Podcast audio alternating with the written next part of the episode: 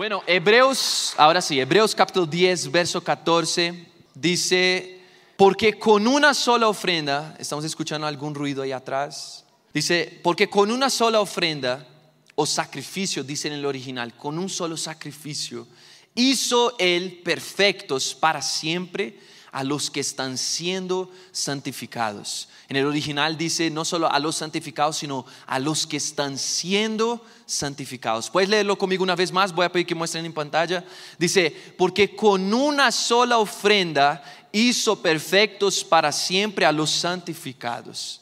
Y nosotros podemos leer de esa manera, porque con una sola ofrenda o sacrificio hizo perfectos para siempre a los que están siendo santificados. ¿De qué está hablando? Está hablando del sacrificio de Jesús. Y está diciendo que con el sacrificio de Jesús nos proveyó absolutamente todo lo que nosotros necesitamos. Ha proveído para todas nuestras necesidades por toda la eternidad. Dice, por una sola ofrenda hizo perfectos para siempre a los que están siendo santificados. Para todas las áreas en la vida de aquel que cree, Dios ya ha proveído para nuestra perfección, para nuestra victoria en todo eso. Ya voy a explicar un poco más, pero sabes, lo que Jesús ha hecho en la cruz, y hoy vamos a hablar sobre el intercambio en la cruz.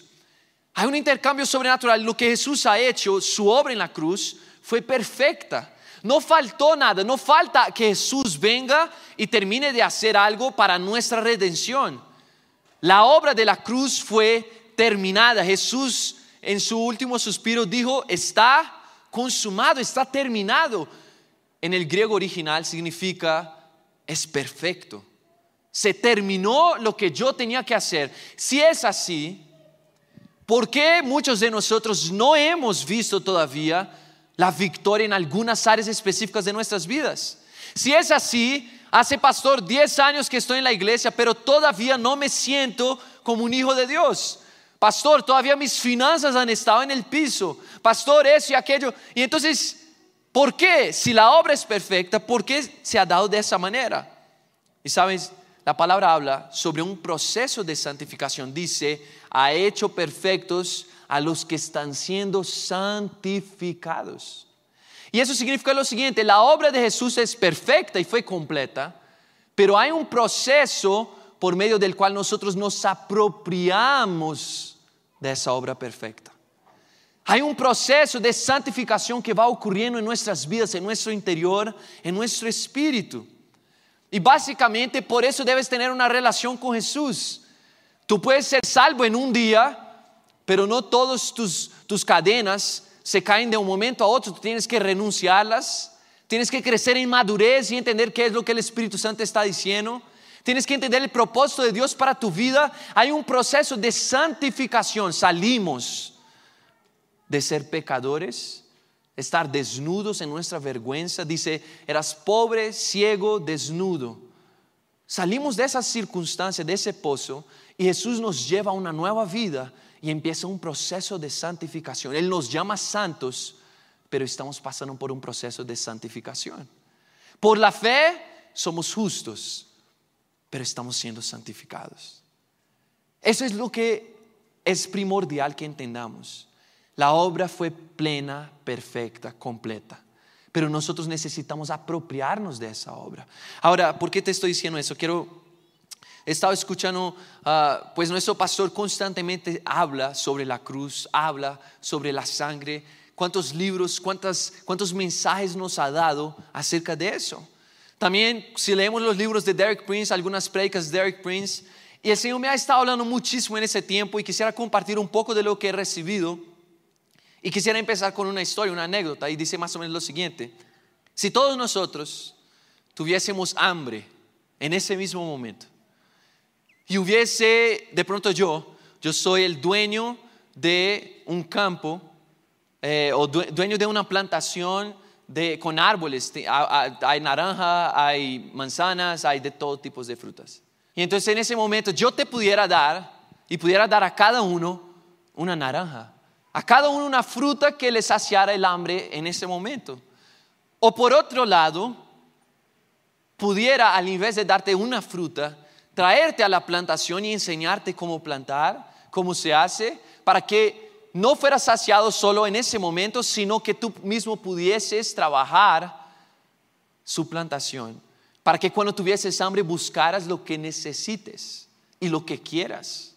Al invés de darte solo una naranja que te puede saciar el hambre ahora, no es mejor aprender a hacer la plantación, aprender a disfrutar para que cuando tengas hambre puedas ser saciado. Cuando tengas necesidad puedas comer. Y básicamente a veces nosotros ministramos y ministramos sanidad, ministramos liberación o declaramos, hacemos un desafío y decimos, Dios te va a prosperar en tus finanzas y está muy bien. Pero no es mejor que nosotros vayamos a la plantación y aprendamos a tomar de la naranja que necesitamos en el momento que necesitemos. ¿Cuántos me están entendiendo? Quiero que nosotros podamos ir a la fuente y entender que nosotros, como vimos al inicio, independiente de cualquier necesidad, podemos acercarnos y tomar de esa plantación, de lo que Jesús ya ha conquistado por nosotros. ¿Cuántos pueden decir amén? Entonces, el objetivo hoy es hablar sobre la llave para entender la cruz. Di conmigo, la llave para entender la cruz. La llave para entender la cruz es entender que en la cruz habían dos personas. En otras palabras, hubo un intercambio. Di conmigo, un intercambio. Pero dilo más fuerte, un intercambio divino y sobrenatural. Di conmigo, divino y sobrenatural. ¿Por qué? Uno es el que debería estar en la cruz y ese soy yo. Ese eres tú. Somos nosotros. Nosotros deberíamos estar en la cruz, pero Jesús vino y tomó nuestro lugar en la cruz que nos correspondía. Ya vamos a hablar un poco más de eso, pero necesitas entender que hubo un intercambio. Jesús no debería estar ahí.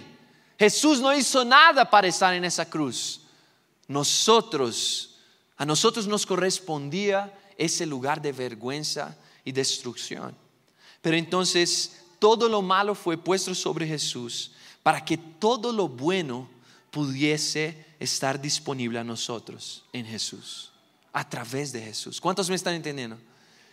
Jesús tomó y recibió todo lo malo para darnos todo lo bueno Toda la maldición, el pecado, la vergüenza vino sobre Él para que Él nos pudiera dar de su parte lo que Él puede dar y qué puede dar Cristo, sino lo que Él mismo es y lo que Él mismo conoce. Entonces te quiero presentar un capítulo, Isaías capítulo 53. Creo que ya lo has escuchado en algún momento. Pero ese capítulo es muy lindo porque habla del siervo del Señor, así es llamado, el siervo del Señor.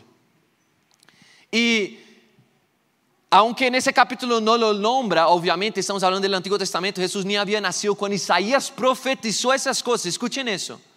Y él profetiza con exactitud la muerte de Jesús y cómo serían algunas cosas, pero es más que eso, escuchen bien. Isaías empieza a hablar sobre lo que sería Jesús y entonces los apóstoles y los escritores del Nuevo Testamento, todos están de acuerdo de que ese capítulo habla sobre Jesús de Nazaret. En el verso 6, ve conmigo, Isaías 53, 6, dice, todos nosotros nos descarriamos como ovejas, cada cual se apartó por su camino, mas Jehová cargó en él el pecado.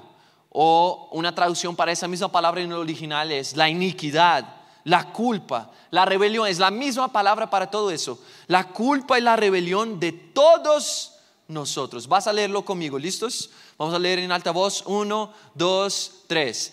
Todos nosotros nos descarriamos como ovejas, cada cual se apartó por su camino, mas Jehová cargó en él el pecado, la iniquidad, la culpa y la rebelión de todos nosotros. Y lo que quiero que tú entiendas con ese verso inicial, y él nos va a explicar la cruz, es, no todos robamos, no todos de pronto cometimos algún tipo específico de pecado, algunos llegaron a adulterar, algunos llegaron a hacer eso y hacer lo otro, pero todos nos descarriamos del propósito de Dios. Ese es el pecado universal de la humanidad. Todos nos fuimos por nuestro propio camino. Cada uno buscó su propia voluntad y hacer lo que le parecía bien. Y de esa manera todos caímos de la gloria de Dios. No todos hicimos las mismas cosas, pero todos buscamos nuestras pasiones. Y dice básicamente que todos nos desviamos y hubo rebelión en nuestro corazón. Más, Jehová cargó en él el pecado y la rebelión de todos nosotros. ¿Entiendes eso? Todos nosotros nos desviamos y ese pecado cayó sobre Jesús. Algunos hicieron eso, otros hicieron otros tipos de cosas, pero todos estábamos necesitados. Y lo que es interesante es que Dios cargó en él todo el pecado, la culpa y la rebelión de la raza humana. Jesús llevó sobre sí todo nuestro pecado, pero también las consecuencias de nuestros pecados. Y de eso vamos a hablar ahorita un poquito, porque vamos a hablar del intercambio. ¿Qué pasa? Si nosotros pecamos y nos alejamos de Dios, hay una consecuencia y algunas cosas empiezan a suceder en nuestras vidas, en nuestro interior, en nuestro corazón. Y esa es, esa es la parte uno de este mensaje. Pero yo espero que ese mensaje quede en tu corazón. Porque me ha marcado de tal manera, me ha hecho amar la cruz otra vez, amar la sangre de Jesús otra vez. Entender qué fue lo que Él hizo por mí yo sé que llevó mis pecados, yo sé eso y eso, pero ¿cuál fue ese intercambio? Ahora ve conmigo a los versos 4 y 5 de Isaías 63. Aquí empieza a explicar cuál fue el intercambio que hubo en la cruz y ese es el primer punto.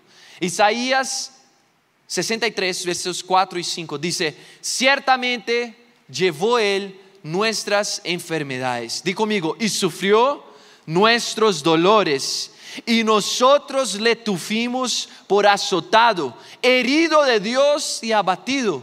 Mas el herido fue por nuestras rebeliones, molido por nuestros pecados, y el castigo de nuestra paz fue sobre él. Por su llaga fuimos nosotros sanados. Sabes, hay dos aspectos para este verso. Y básicamente dice, Número uno, Jesús fue castigado. Dentro de ese punto, número uno, Jesús fue castigado. Jesús fue castigado por nuestra rebelión y pecado. Número dos, dice, porque Él fue castigado, nosotros podemos ser perdonados. Y solamente porque Él fue castigado. Si no, no. Porque Él fue castigado, nosotros podemos ser perdonados. Y número tres, habiendo sido perdonados, podemos estar en paz con Dios. Todo eso resume una declaración que quisiera hacer contigo. Levanta tu mano izquierda. En la mano izquierda vamos a decir lo malo que vino sobre Jesús y en la mano derecha, ¿dónde está tu mano derecha? Es la otra, eso. En la mano derecha vamos a decir lo bueno que recibimos de Jesús, ¿ok? Entonces levanta la mano izquierda conmigo. Jesús fue castigado, di conmigo, Jesús fue castigado una vez más, en la mano izquierda, ¿listos? Uno, dos, tres y Jesús fue castigado para que fuésemos perdonados. Otra vez, Jesús fue castigado para que fuésemos, para que fuésemos perdonados. Sin castigo no habría perdón. Alguien tenía que llevar el castigo y Jesús lo llevó. ¿Será que puedes decir gloria a Dios por eso? Ahora vamos conmigo, volvamos al verso 4, porque el verso 4 nos va a traer la segunda parte, la segunda revelación de lo que Jesús hizo en la cruz. ¿Sabes? Vamos, las tres primeras vamos a, tratar en ese capítulo, Isaías 63, y enseguida vamos a otros textos en la palabra que nos hablan de la cruz también. Pero ese segundo verso 4 dice, ciertamente llevó Él nuestras enfermedades y sufrió nuestros dolores y nosotros le tuvimos por azotado, por herido de Dios y abatido. Él llevó nuestras enfermedades y nuestros dolores. Entonces tú ya sabes cuál va a ser lo malo de esta confesión. Él llevó nuestras enfermedades y nuestros dolores. Cuán impresionante es eso. que alguien pudiese llevar sobre sí mismo la llaga, las heridas y la enfermedad de todo el mundo. Jesús llevó sobre sí todo nuestro dolor y dice que la consecuencia es que por sus llagas fuimos sanados. Ahora ve conmigo a Mateo capítulo 8. Y vamos a ver que el escritor, Mateo, conocía el libro de, Isaías, de los profetas. Conocía el Antiguo Testamento y él menciona con esas mismas palabras. Hay otras traducciones que traducen diferente. No dicen dolores y enfermedad.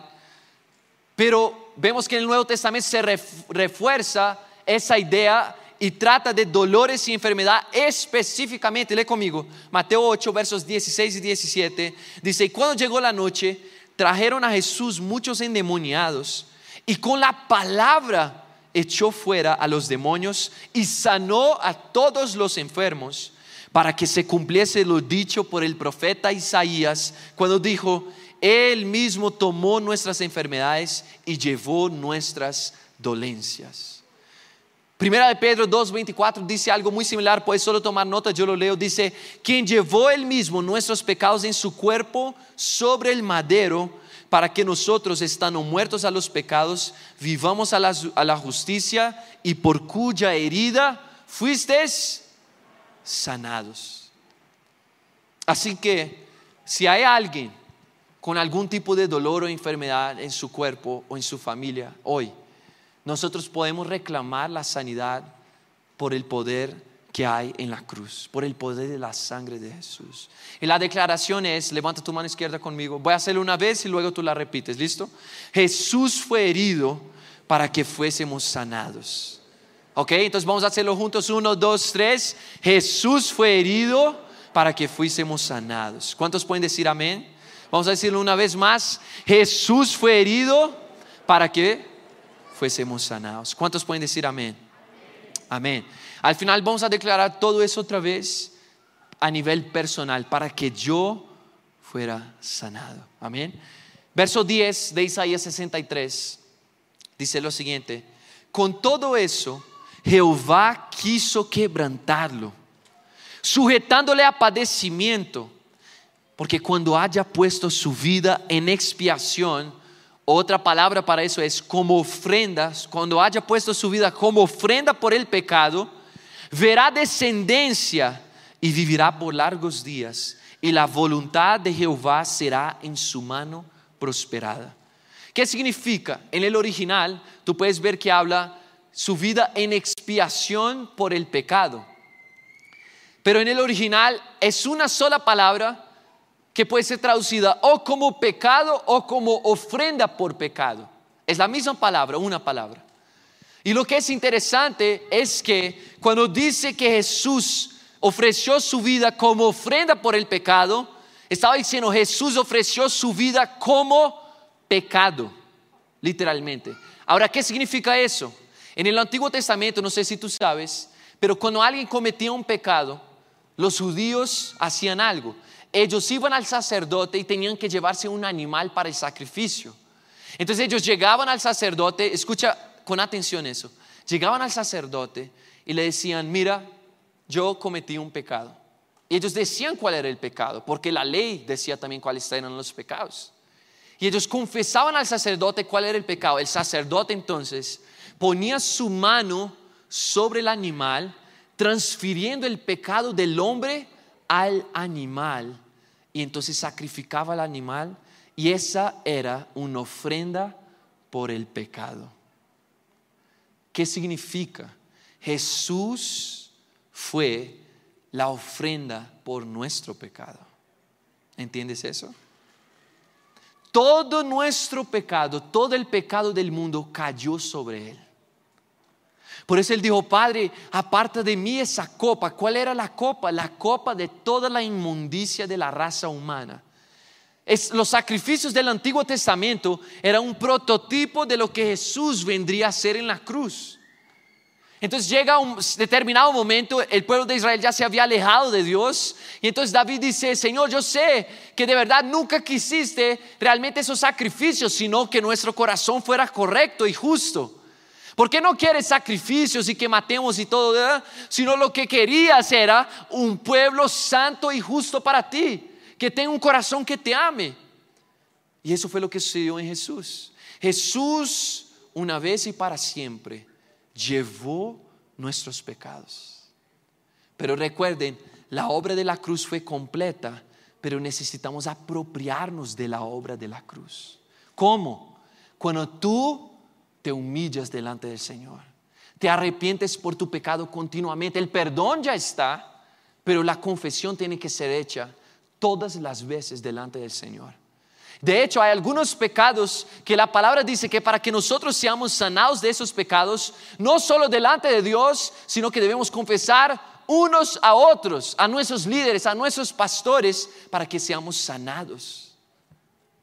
¿Estás entendiendo eso? La cruz es perfecta.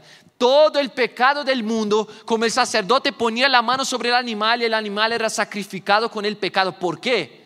Porque la palabra dice que el salario del pecado es la muerte. La paga del pecado es la muerte. Quien toca el pecado tiene que morir. Porque el hombre y la mujer salieron del jardín? Ellos ya no podrían probar la vida eterna porque habían pecado, habían caído. Así que alguien tuvo que morir por nosotros. alguien tuvo que llevar la muerte que venía como consecuencia del pecado que nosotros pecamos. Y Jesús lo hizo. ¿Será que eso no, no, no mueve tu corazón, no mueve entender el sacrificio de Cristo, cuán completo es el sacrificio de Cristo? Así que Jesús no se hizo solo ofrenda por pecado, Jesús se hizo pecado. Y hay un texto que dice, 2 de Corintios capítulo 5, verso 21, dice, ya voy a terminar, falta un último punto. Dice, al que no conoció pecado, Escuchen eso. Aquel que no conoció pecado, por nosotros Dios lo hizo pecado. Recuerden que en el original puede ser traducido como pecado o ofrenda por pecado. Pero básicamente Dios lo hizo pecado por nosotros. Y dice, para que nosotros fuésemos hechos justicia de Dios en Él. Entonces, ¿cuál es la declaración que nosotros podemos hacer? Yo voy a hacerla y enseguida ustedes van a hacer conmigo. Dice, Jesús fue hecho pecado con nuestro pecado para que nosotros fuésemos hechos justos con su justicia. ¿Entiendes eso? Jesús fue hecho pecado no por su pecado, con nuestro pecado, para que nosotros seamos hechos justicia, justos con su justicia. ¿Cuántos pueden decir amén? ¿Alcanzas a entender eso? La justificación la confesión que el pastor siempre nos ha enseñado, por la sangre de Jesús he sido justificado y Dios me ve como si nunca hubiese pecado. ¿Por qué? Porque Jesús se hizo pecado por nosotros. Él sufrió lo que él no tenía que sufrir para pagar nuestra deuda.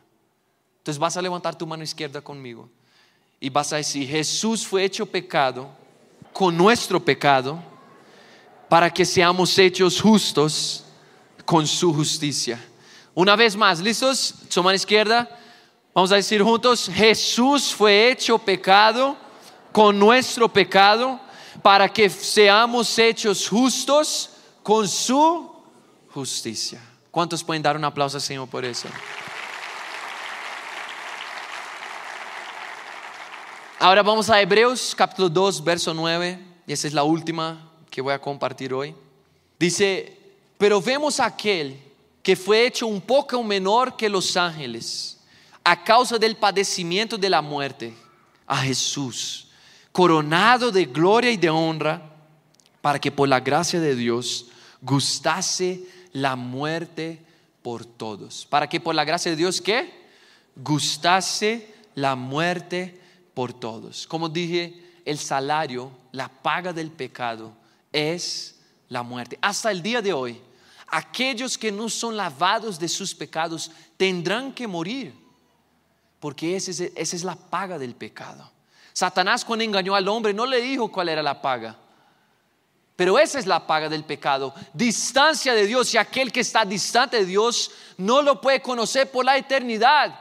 no puede estar con Él en la eternidad, no puede acercarse a Él, porque el pecado es distancia de Dios.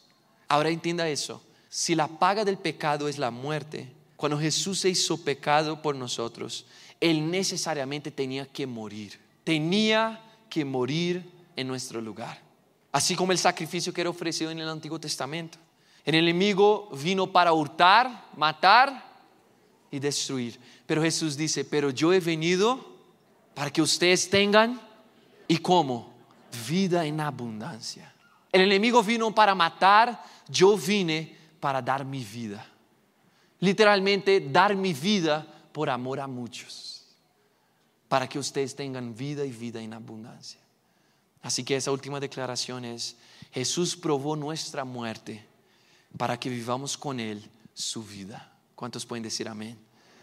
Vas a levantar tu mano izquierda conmigo y vas a decir, Jesús probó nuestra muerte para que vivamos con Él su vida. ¿Listos? Una vez más, la última vez en alta voz, vamos a decir todos, uno, dos, tres, mano izquierda. Jesús probó nuestra muerte para que vivamos con Él su vida. ¿Cuántos pueden decir amén y dar un aplauso al Señor por eso? Ahora solo quisiera leer el texto de lo que vamos a hablar la siguiente semana. ¿Están listos? Gálatas 3, 13, 14 nos da la siguiente. Son nueve, mínimamente nueve, hay más, pero empecemos con las nueve, ¿no?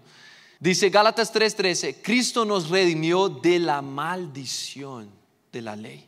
Hecho por nosotros maldición, Él fue hecho por nosotros maldición, porque está escrito, maldito todo el que sea colgado en un madero.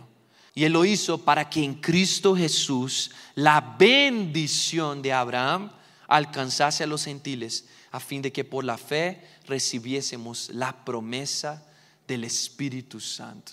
La siguiente semana vamos a estar hablando sobre cómo Jesús llevó nuestra maldición para darnos su bendición. Y vamos a ver qué bendición es esa, pero también qué maldiciones pueden estar en nuestras vidas. Es impresionante, pero voy a hacer un ejercicio contigo. Voy a dejar un ejercicio para la siguiente semana. Hay siete señales de que una maldición puede estar en nuestras vidas. ¿Quieres tomar nota? Hazlo rápido.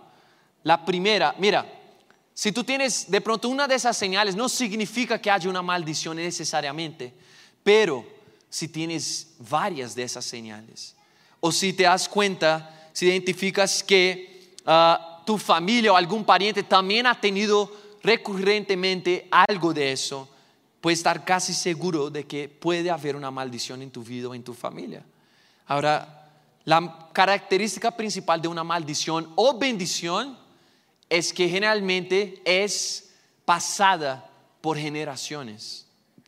Va siendo pasada por generaciones, tanto la bendición cuanto la maldición.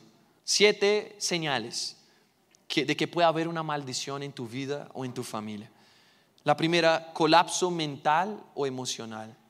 Hoy en día está muy, muy común decir pues que alguien tiene depresión o que alguien tuvo un burnout también.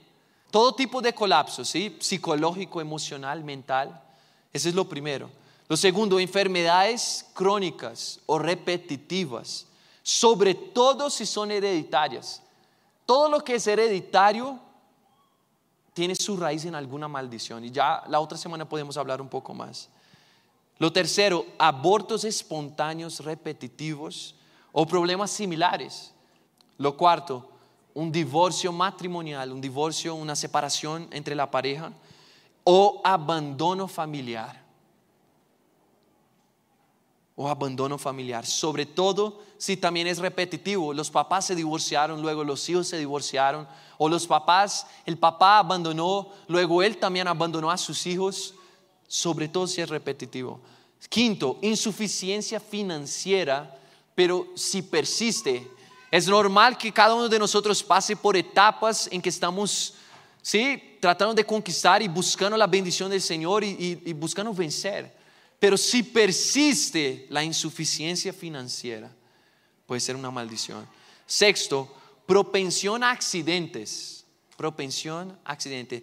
Eh, eh, tú eres, tú, pues, puede ser que hayas dicho que eres propenso a accidentes. Eso es algo tan verídico que las compañías de seguros evalúan tu historial, ¿sí o no?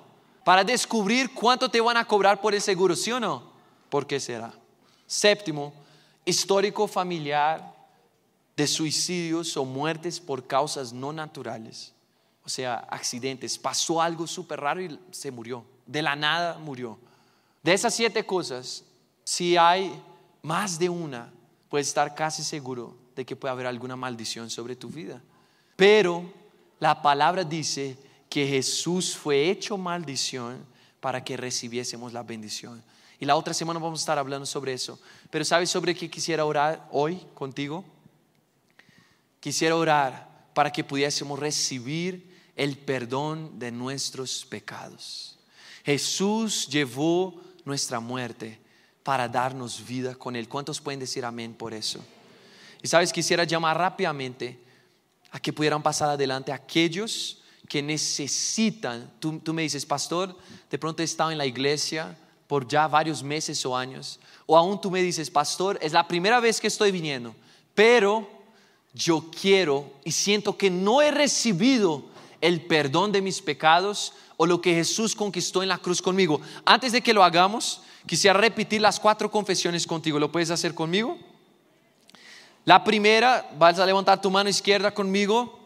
Dice, Jesús fue castigado para que fuésemos perdonados. ¿Ok? Entonces levanta tu mano izquierda, di, di conmigo, Jesús fue castigado para que fuésemos perdonados. Ahora vamos a la segunda. Jesús fue herido para que fuésemos sanados. ¿Listos? Mano izquierda. Jesús fue herido para que fuésemos sanados. La tercera, Jesús fue hecho pecado con nuestro pecado para que seamos hechos justos con su justicia. Levanta tu mano izquierda conmigo. Jesús fue hecho pecado con nuestro pecado para que fuésemos hechos justos con su justicia. Y lo cuarto, Jesús probó nuestra muerte para que vivamos con Él su vida. Levanta tu mano izquierda. Jesús probó nuestra muerte para que vivamos con Él su vida. ¿Cuántos pueden decir amén? Sabes, si tú quieres recibir eso hoy, ponte en pie en tu lugar por un momento. Ponte en pie en tu lugar por un momento. Tú dices, pastor, yo anhelo recibir lo que Jesús conquistó para mí. De pronto has estado años en la iglesia y todavía luchas en ser perdonado. Todavía luchas en pensar que Dios no está airado contigo, que Dios te ama, que Dios te quiere dar el perdón. Pero sí, Él puede estar airado si tú no has sido crucificado juntamente con Jesús. Porque ¿qué pasa cuando somos crucificados? La palabra dice que si somos juntamente con Él sepultados, resucitaremos también juntamente con Él para vivir ahora su vida. ¿Sabes? necesitamos entender el intercambio de Jesús. Dice una vez más, repito, que Jesús tomó nuestro castigo para que, fuésemos, para que pudiéramos ser perdonados. Dice que Jesús fue herido para que nosotros pudiéramos ser sanados. Dice que Jesús fue hecho pecado con nuestro pecado para que nosotros pudiésemos ser hechos justos con su justicia. Y dice que Jesús probó nuestra muerte, nuestras consecuencias, para que nosotros podamos vivir con Él su vida, su vida. Cierra tus ojos ahí donde tú estás. Si anhelas acercarte a la cruz hoy, quiero que pases adelante rápidamente. Pasa adelante. ¿Te acuerdas de esos llamados que hacíamos cuando decíamos, ¿quieres conocer a Jesús? Pasa adelante. Si ese es tu caso, si hoy anhelas decir, Jesús, no quiero pasar de hoy sin entender lo que hiciste por mí, que me perdonaste mis pecados, que probaste mi muerte para que yo pudiese ser perdonado, no quiero que pase de hoy. No quiero vivir un día más sin recibir tu sacrificio. Y ahí donde tú estás, sea aquí adelante o en tu silla, vas a levantar tus manos conmigo. Levanta tus manos conmigo. Yo crecí en mi adolescencia, yo me acuerdo todos los llamados que hacían, yo pasaba adelante porque yo estaba sediento por conocer a Jesús. De adolescente, cuando decían, bueno, solo tú, que de pronto mataste, robaste y yo pasaba adelante, no importaba. Porque yo tenía hambre y sed de Jesús. Yo quería humillarme, yo quería estar en la posición más baja para que Él pudiera alcanzarme. Levanta tus manos conmigo y dice, Señor Jesús, vamos, levanta tus manos solo un poco. Dice, Señor Jesús, anhelo algo nuevo de ti. Sé que tu obra fue completa, pero hoy necesito apropiarme de lo que me entregaste, de todo lo que conquistaste en aquella cruz.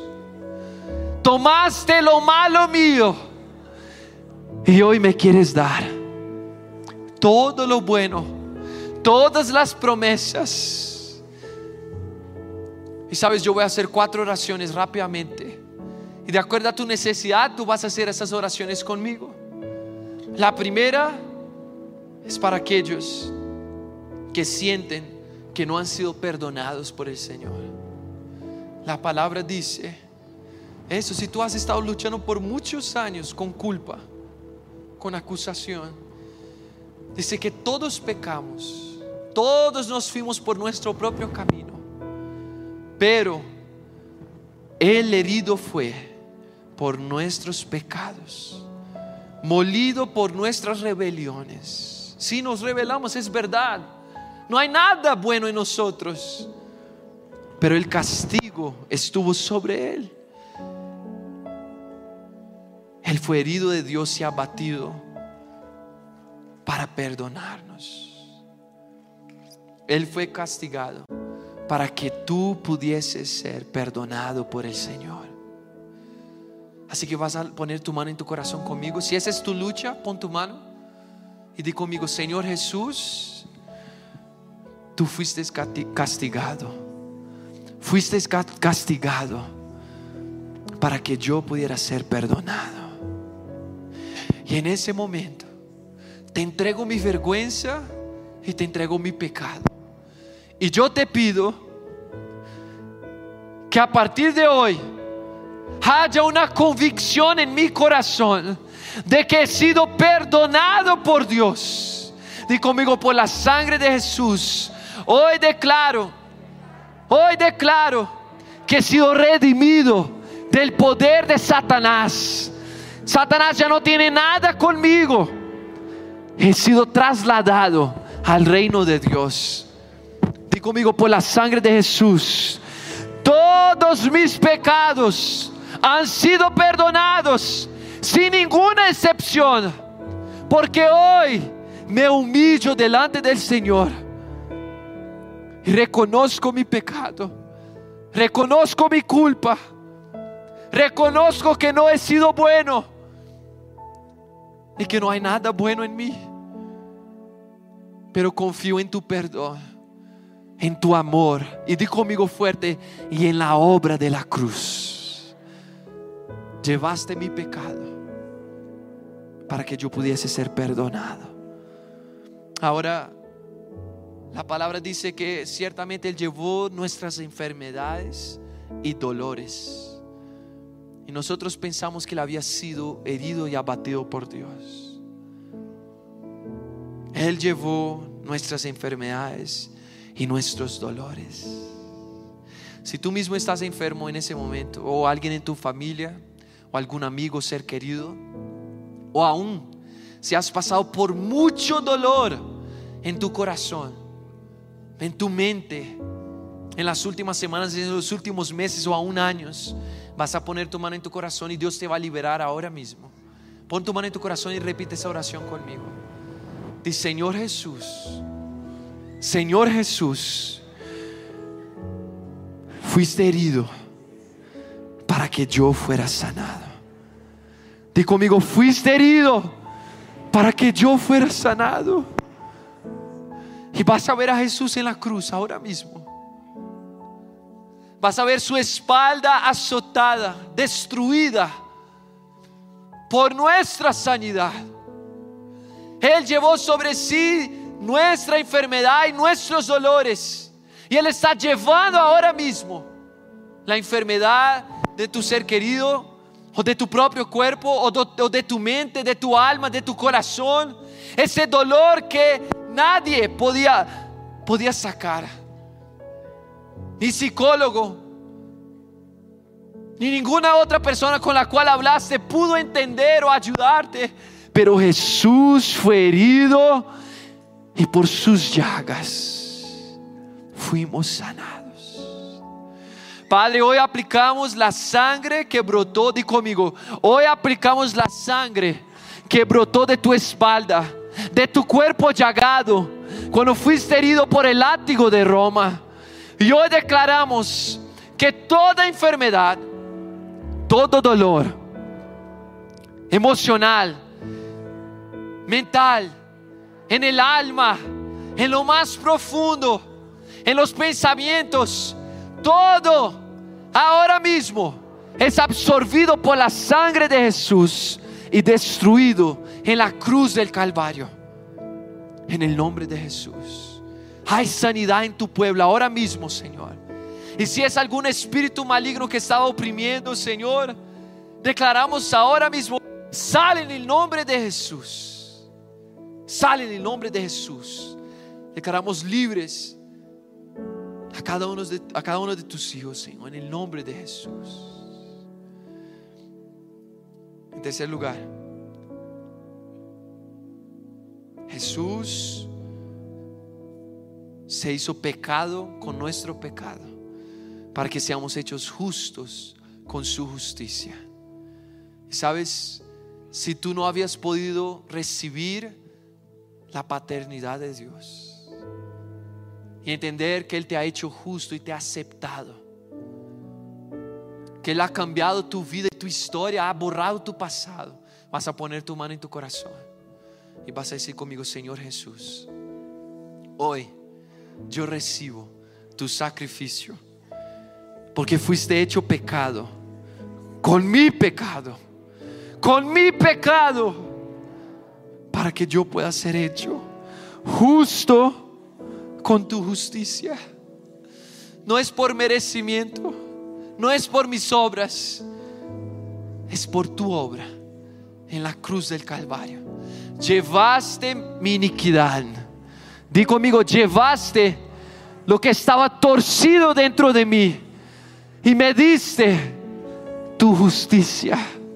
Ahora no me llamas pecador ni inmundo, me llamas justo y me puedo acercar al Padre. Gracias Jesús. La palabra dice que Él puso su vida como ofrenda por el pecado. Y aquel que no conoció pecado, se hizo pecado por nosotros para que fuésemos hechos justicia de Dios en Él. ¿Cuántos pueden decir amén? Y por último, pon tu mano en tu corazón todos. Dice que Jesús probó nuestra muerte para que vivamos con Él su vida. Vas a poner tu mano en tu corazón con tus ojos cerrados. Vas a decir, Señor Jesús, anhelo morir para mí mismo y vivir para ti. Di conmigo hoy, anhelo morir para mis propias pasiones y deseos, para vivir para ti, para vivir para ti Jesús, Jesús, tú moriste mi muerte, moriste mi muerte, para que yo a partir de hoy pueda vivir tu vida. Y en ese momento, di conmigo, Señor Jesús, yo te pido perdón por mis pecados. Hoy te pido, borra mi pasado, borra mi vergüenza y dame una nueva historia. Escribe mi nombre una vez más en el libro de la vida y que yo pueda estar contigo para siempre. Para siempre. Ya no vivo yo, Cristo vive en mí. Las cosas viejas pasaron Y aquí, todo se ha hecho nuevo en mi vida. Por un último momento, levanta tus manos. Padre, yo te pido que venga tu Espíritu Santo ahora mismo y descienda sobre cada uno de los que aquí están. Toma sus vidas, toma sus pensamientos, renueva su mente, renueva el entendimiento de cada uno aquí, para que no se conforme con este siglo, pero que sean renovados, Señor, por tu Espíritu Santo, en el nombre de Jesús y conozcan cuál es la buena, agradable y perfecta voluntad del Señor. En el nombre de Jesús. Vamos a adorar al Señor con esa canción. Levanta tus manos, cierra tus ojos. Sabes, ese momento de adoración es el momento más importante porque estamos agradeciendo y adorando a Jesús por todo lo que Él ha hecho en nuestras vidas. Es el momento de mayor fe porque estamos dando gracias por su obra en la cruz. Él nos visita, Él desciende sobre nosotros. Levanta tu voz. Mi mente. Tu presencia me envuelve. Quiero por siempre estar ante tu majestad. Tu gloria desciende, restaura sana mi mente. Puedes levantar tu voz más. Levanta tus manos, adora al Señor. Quiero, quiero por siempre estar ante tu majestad, tu gloria desciende, restaura mi corazón. Él llevó sobre sí nuestros dolores, nuestra enfermedad. El castigo que nos da la paz estuvo sobre Él. Gracias Jesús, declara una última, vez. Levanta tu voz, vamos. tu gloria desciende, restaura mi corazón y sana mi mente.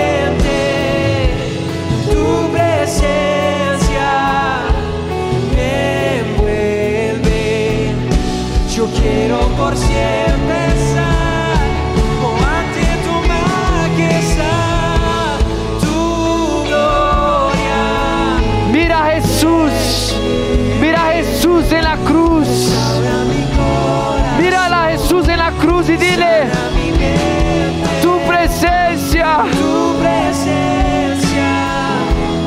me envuelve. Quiero por siempre estar ante tu majestad. Gracias Jesús. Por algunos segundos, rápidamente, levanta tu voz, dile gracias Jesús. Nadie me pudo perdonar, pero tú sí. Nadie murió por mí, pero tú sí. Nadie me liberó de mis dolores y de mi enfermedad. Tú sí. Nadie fue castigado por mí para perdonarme, pero tú sí. Levanta tus manos y di conmigo, fui perdonado. Fui salvo de la ira. He sido lavado por la sangre. Y la cruz de Jesús es real para mí. He muerto con Cristo para vivir para Él todos los días de mi vida. En el nombre de Jesús. Amén, amén y amén. ¿Dónde están aquellos que han sido alcanzados por la misericordia del Señor? Dile al que está a tu lado, bienvenido a la casa de Dios. Dile, bienvenido al amor de Dios. Dile, bienvenido a una nueva historia. ¿Cuántos pueden decir amén? Amén. Vuelve a tu lugar rápidamente.